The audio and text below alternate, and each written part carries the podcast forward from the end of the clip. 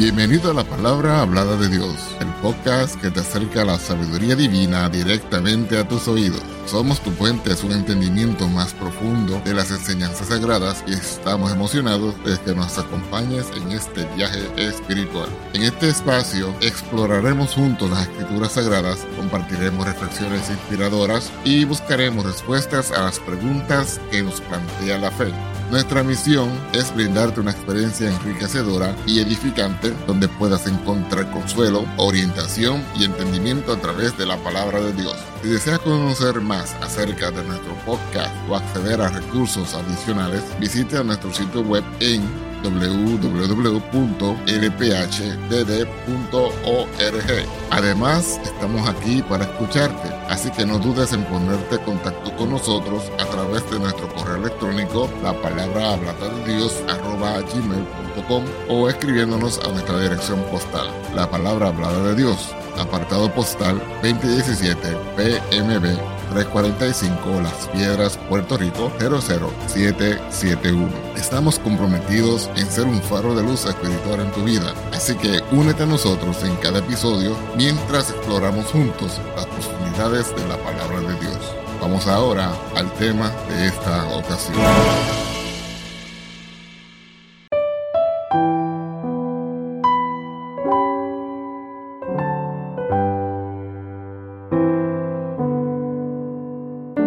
El corazón de las revelaciones divinas, entre las páginas sagradas del libro del Apocalipsis, encontramos una carta que resuena a través del tiempo y del espacio, dirigida al mensajero de la iglesia de Efeso. Este no es solo un relato de antaño, sino una proclamación atemporal, un eco divino que se expande desde las calles empedradas de Efeso hasta los rincones más profundos de nuestros corazones hoy. Imagina, por un momento, estar parado en medio de esa iglesia, donde el polvo y el aroma a incienso llenan el aire. La congregación, forjada en arduo trabajo y paciencia, se destaca en virtudes y discernimiento. Sin embargo, como una sombra que se cierne sobre la luz, resuena la voz del que anda en medio de los candeleros de oro, el mismo Jesucristo que conoce nuestras obras, nuestras luchas y nuestros logros. Hoy, en este estudio bíblico, nos sumergiremos en esta carta, desentrañando verdades profundas que siguen siendo cruciales para la Iglesia contemporánea. Más allá de las piedras antiguas y los relatos bíblicos, descubriremos un llamado urgente que resuena en nuestra existencia actual, el llamado a volver al primer amor. ¿Qué significa perder el primer amor? ¿Cuáles son las implicaciones de abandonar esa llama inicial que encendió nuestros corazones?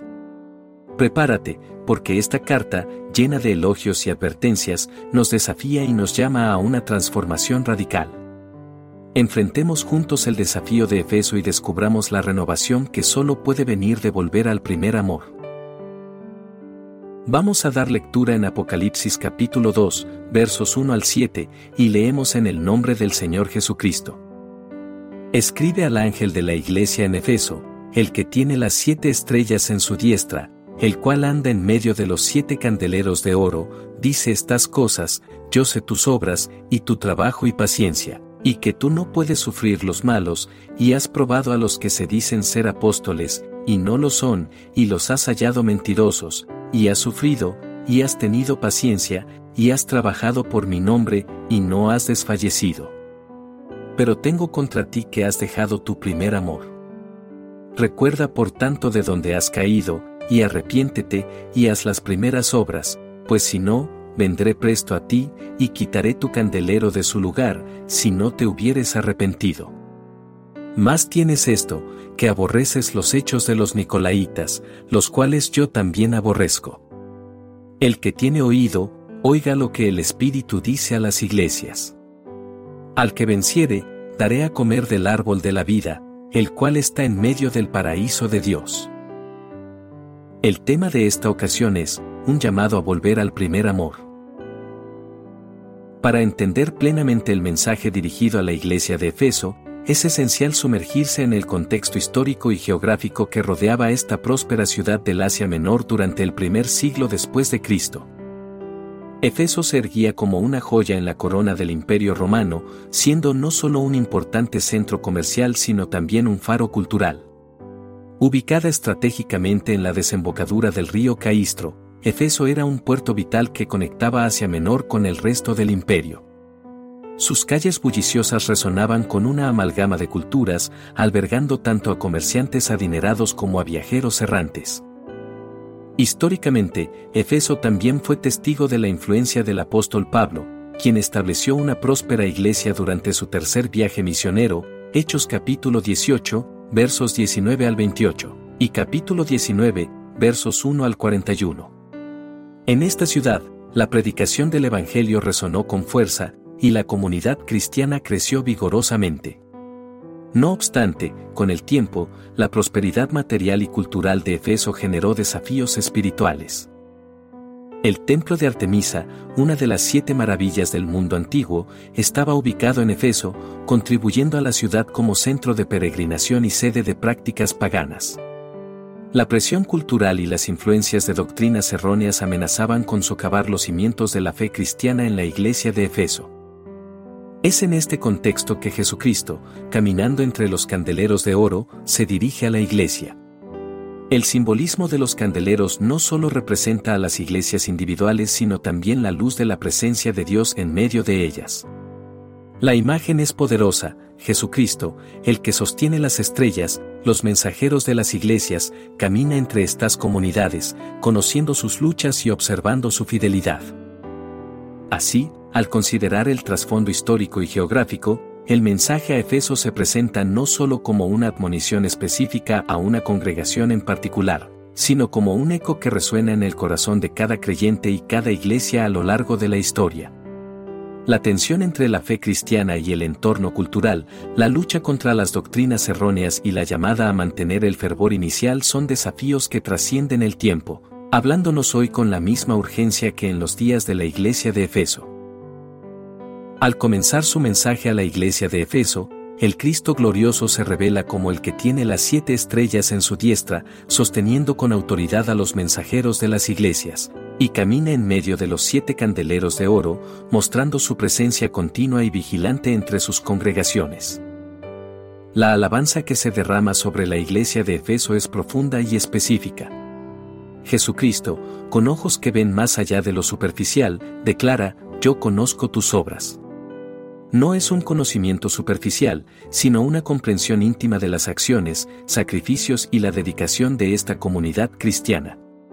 Cada acto de servicio, cada esfuerzo desplegado por el reino de Dios, es tenido en cuenta por aquel que examina los corazones. Además, se resalta el arduo trabajo y paciencia de la Iglesia. Esta no es una mera observación de la actividad externa, sino un reconocimiento profundo de la persistencia en medio de las pruebas. La congregación de Efeso no solo ha enfrentado adversidades, sino que ha mantenido su firmeza, demostrando una resistencia espiritual que no se rinde fácilmente. Jesucristo aplaude la actitud vigilante de la iglesia al afirmar, y que no puede soportar a los malos, y has probado a los que se dicen ser apóstoles, y no lo son, y los has hallado mentirosos. Aquí vemos una comunidad que no tolera la falsedad ni se somete a las artimañas del engaño han ejercido un discernimiento agudo, sometiendo a prueba las pretensiones de aquellos que afirmaban ser enviados por Dios. Este discernimiento es crucial en un contexto donde la verdad es vulnerable a las distorsiones y las falsas enseñanzas amenazan con socavar los fundamentos de la fe. En un mundo donde la tolerancia a menudo se interpreta como debilidad, la firmeza de la iglesia de Efeso para resistir a los malos y desenmascarar la falsedad es elogiada por el Rey de Reyes. Su arduo trabajo y paciencia, su capacidad para discernir y rechazar la falsedad, son rasgos que reflejan el carácter de una iglesia que se esfuerza por permanecer fiel en medio de desafíos espirituales y culturales. Sin embargo, incluso en medio de estos elogios, se avecina una advertencia, una luz intermitente que indica un área de preocupación que no debe pasarse por alto, pero tengo contra ti, que has dejado tu primer amor. Este será el foco de nuestro próximo punto, pero antes de sumergirnos en la advertencia, es esencial recordar y apreciar los logros y la integridad que han marcado a la iglesia de Efeso en el corazón mismo de su servicio al Señor. A pesar de los elogios iniciales y la admirable tenacidad exhibida por la iglesia de Efeso, el tono de la carta cambia sutilmente cuando Jesucristo declara, pero tengo contra ti, que has dejado tu primer amor. Este reproche no es una acusación ligera, es un llamado a la reflexión profunda sobre el estado del corazón de la Iglesia. El primer amor no se refiere meramente a un sentimiento inicial o emocional, sino a la pasión y devoción que caracterizaban los primeros momentos de la relación de la Iglesia con Cristo. Era la llama ardiente que inspiraba el servicio, la obediencia y la adoración sincera. La Iglesia de Efeso no había perdido su amor por la verdad o su celo por la rectitud doctrinal. Tampoco había abandonado su arduo trabajo o su paciencia en medio de las pruebas. Sin embargo, a pesar de estas virtudes evidentes, algo vital se había desvanecido. La llama inicial, la conexión íntima y apasionada con Cristo, parecía haber menguado en medio de las rutinas religiosas y el servicio mecánico. Esta reprensión lleva consigo la urgencia de un corazón que busca reavivar el fuego del amor. La advertencia de Jesucristo es más que un simple señalamiento, es un llamado a la introspección, a recordar los primeros días de encuentro con Él, cuando la relación estaba impregnada de asombro, gratitud y devoción inquebrantable. Al analizar esta censura, podemos aprender que la práctica de la fe no debe ser simplemente una rutina, una serie de acciones desprovistas de la pasión y del amor inicial. La integridad doctrinal y el servicio diligente no deben suplantar el núcleo esencial de nuestra relación con Cristo, el amor apasionado que nos lleva a seguirle, amarle y obedecerle con gratitud y asombro renovados cada día. El llamado al arrepentimiento que sigue, versículo 5, no es una condena sin esperanza, sino un camino hacia la restauración. Jesucristo insta a la iglesia, diciendo, recuerda, por tanto, de donde has caído, y arrepiéntete, y haz las primeras obras. Este recordatorio no es solo un llamado a la memoria, sino un retorno activo a la devoción inicial, a vivir y servir desde un corazón que late con el amor apasionado por Cristo. La urgencia de la carta a Efeso alcanza su punto álgido con el llamado apasionado al arrepentimiento, expresado en los versículos 5 al 6. Jesucristo, en su gracia redentora, no solo señala la falla, sino que ofrece una ruta clara hacia la restauración. Recuerda, por tanto, de dónde has caído. Este llamado a la memoria no es un simple ejercicio de nostalgia, sino un recordatorio crucial de los días en que la iglesia de Efeso estaba inmersa en la frescura de su primer amor. La iglesia es instada a reflexionar sobre ese tiempo de asombro y devoción, cuando cada acto de servicio, cada palabra de adoración, emanaba del corazón saturado de amor por Cristo. Este recordatorio no es solo un ejercicio introspectivo, sino una llamada a reconectar con la fuente misma de la vitalidad espiritual. Y arrepiéntete. Aquí, Jesucristo no solo busca una reflexión pasiva sobre el pasado, sino un cambio activo en la dirección del corazón. El arrepentimiento implica una ruptura con la apatía espiritual y un retorno a la pasión inicial por el Señor. Es un acto consciente de volverse de nuevo hacia Cristo, desechando cualquier actitud o práctica que haya disminuido el fervor amoroso. Haz las primeras obras. Este llamado va más allá del simple sentimiento de arrepentimiento, es un llamado a la acción. Las primeras obras se refieren a la obediencia y el servicio que brotan de un corazón enamorado de Cristo.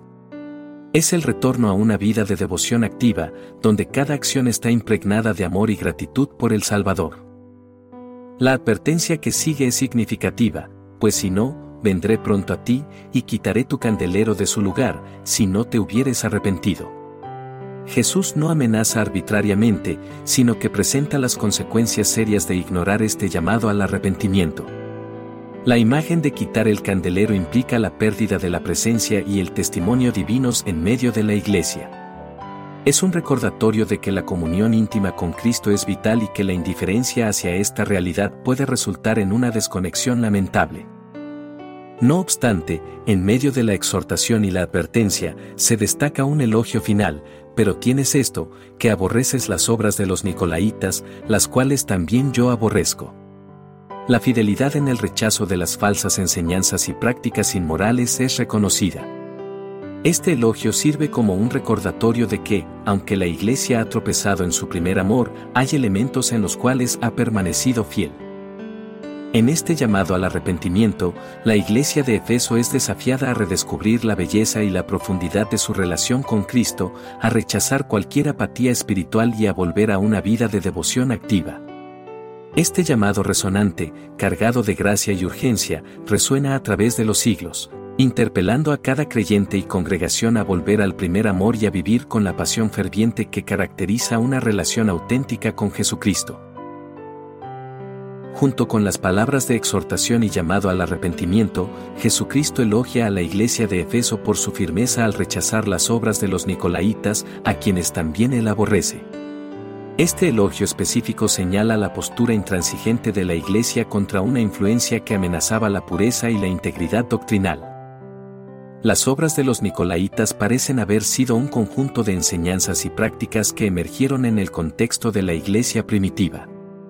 Aunque los detalles exactos de su doctrina no están completamente claros debido a la limitada información disponible en las escrituras, algunas interpretaciones sugieren que promovían una forma de libertinaje moral, justificando conductas inmorales bajo la apariencia de la libertad cristiana.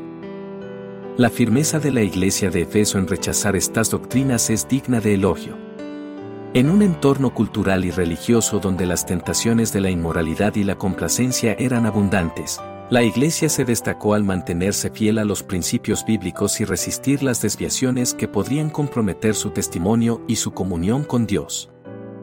Este rechazo de las obras de los Nicolaitas no solo destaca la pureza doctrinal de la Iglesia, sino también su compromiso con la santidad y la obediencia a los mandamientos de Dios. En medio de las tensiones culturales y las tentaciones que enfrentaban, la iglesia de Efeso demostró su discernimiento y valentía al defender la verdad revelada en las Escrituras. Este elogio también sirve como un recordatorio relevante para las iglesias contemporáneas.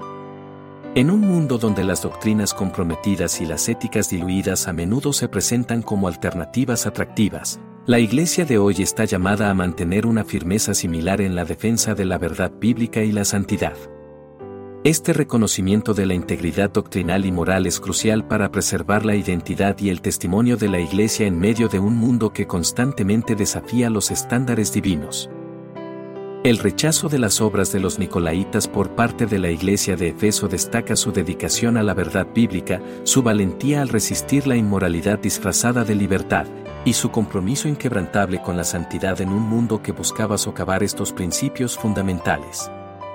Este elogio no solo valida la fidelidad de la Iglesia en su postura, sino que también nos desafía a mantener una firmeza similar en la defensa de la verdad y la santidad en nuestras vidas y comunidades de fe.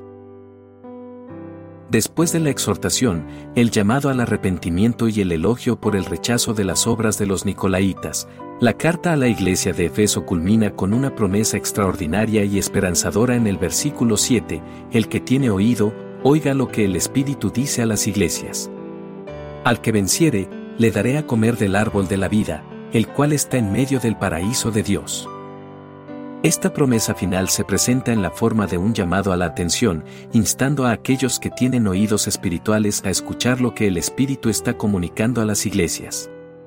Es un recordatorio de que las palabras de Jesucristo no son solo para una congregación específica en un tiempo determinado, sino que tienen una relevancia universal y atemporal para la iglesia en su conjunto.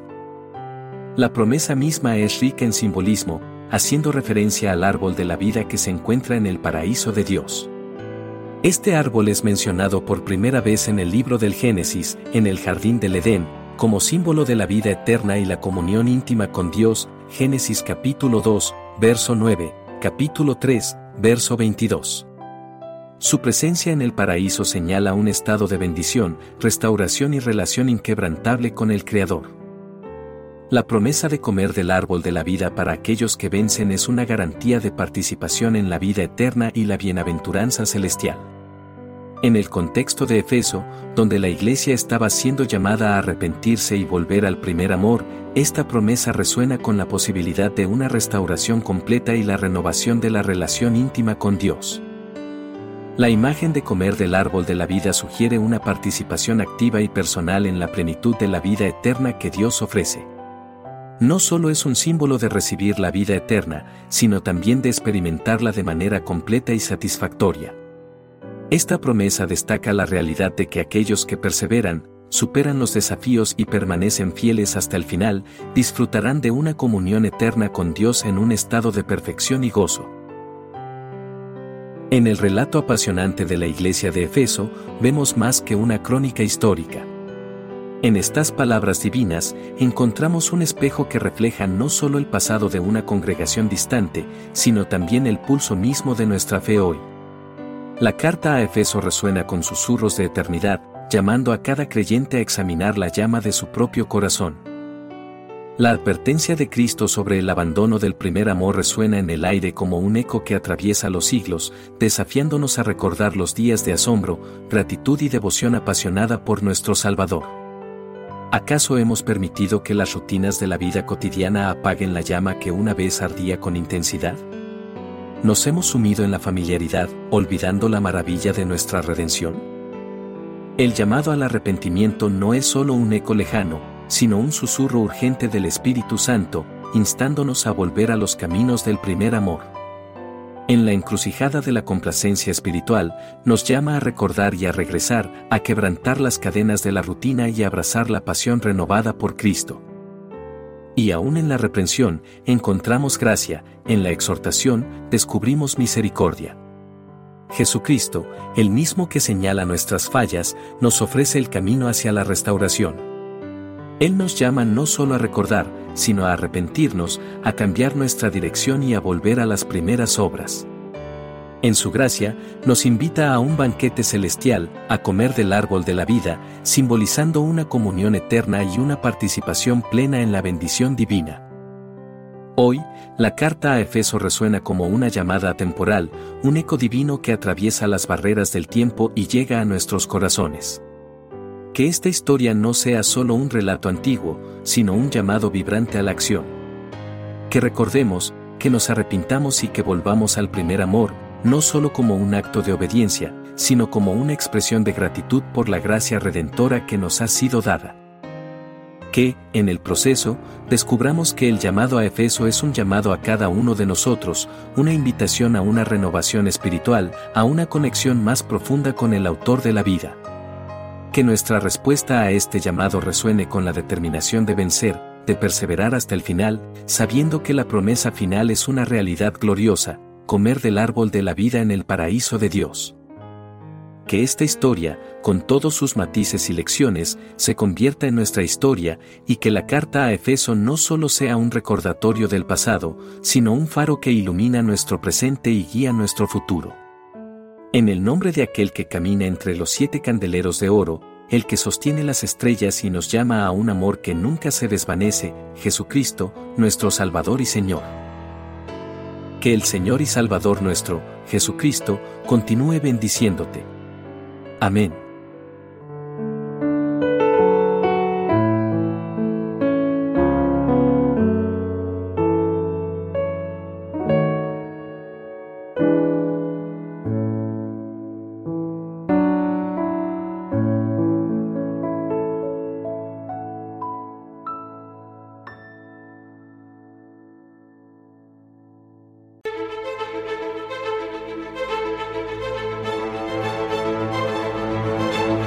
Gracias por acompañarnos en otro inspirador episodio. Esperamos que esta experiencia haya enriquecido tu espíritu y alma y que te haya acercado aún más a la sabiduría divina. Si te ha gustado lo que has escuchado, te invitamos a suscribirte a nuestro podcast y a compartirlo con amigos y familiares que también buscan el crecimiento espiritual. Tu apoyo nos ayuda a llegar a más personas y a seguir compartiendo la palabra de Dios. Recuerda que puedes acceder a más recursos y mantener contacto con nosotros a través de nuestro sitio web en www.lphdd.org. Además, estamos siempre disponibles para escucharte y responder a tus preguntas a través de nuestro correo electrónico, la palabra hablada de Dios, arroba gmail.com o escribiéndonos a nuestra dirección postal, la palabra hablada de Dios, P.O. Box 2017 PMB 345 Las Piedras, Puerto Rico 00771. Nos despedimos con gratitud por tu sintonía y te esperamos en el próximo episodio. Que la paz, la justicia, el amor y las bendiciones de nuestro Dios te acompañen en cada paso de tu camino. Hasta la próxima en la palabra hablada de Dios. Dios te bendiga. Amén.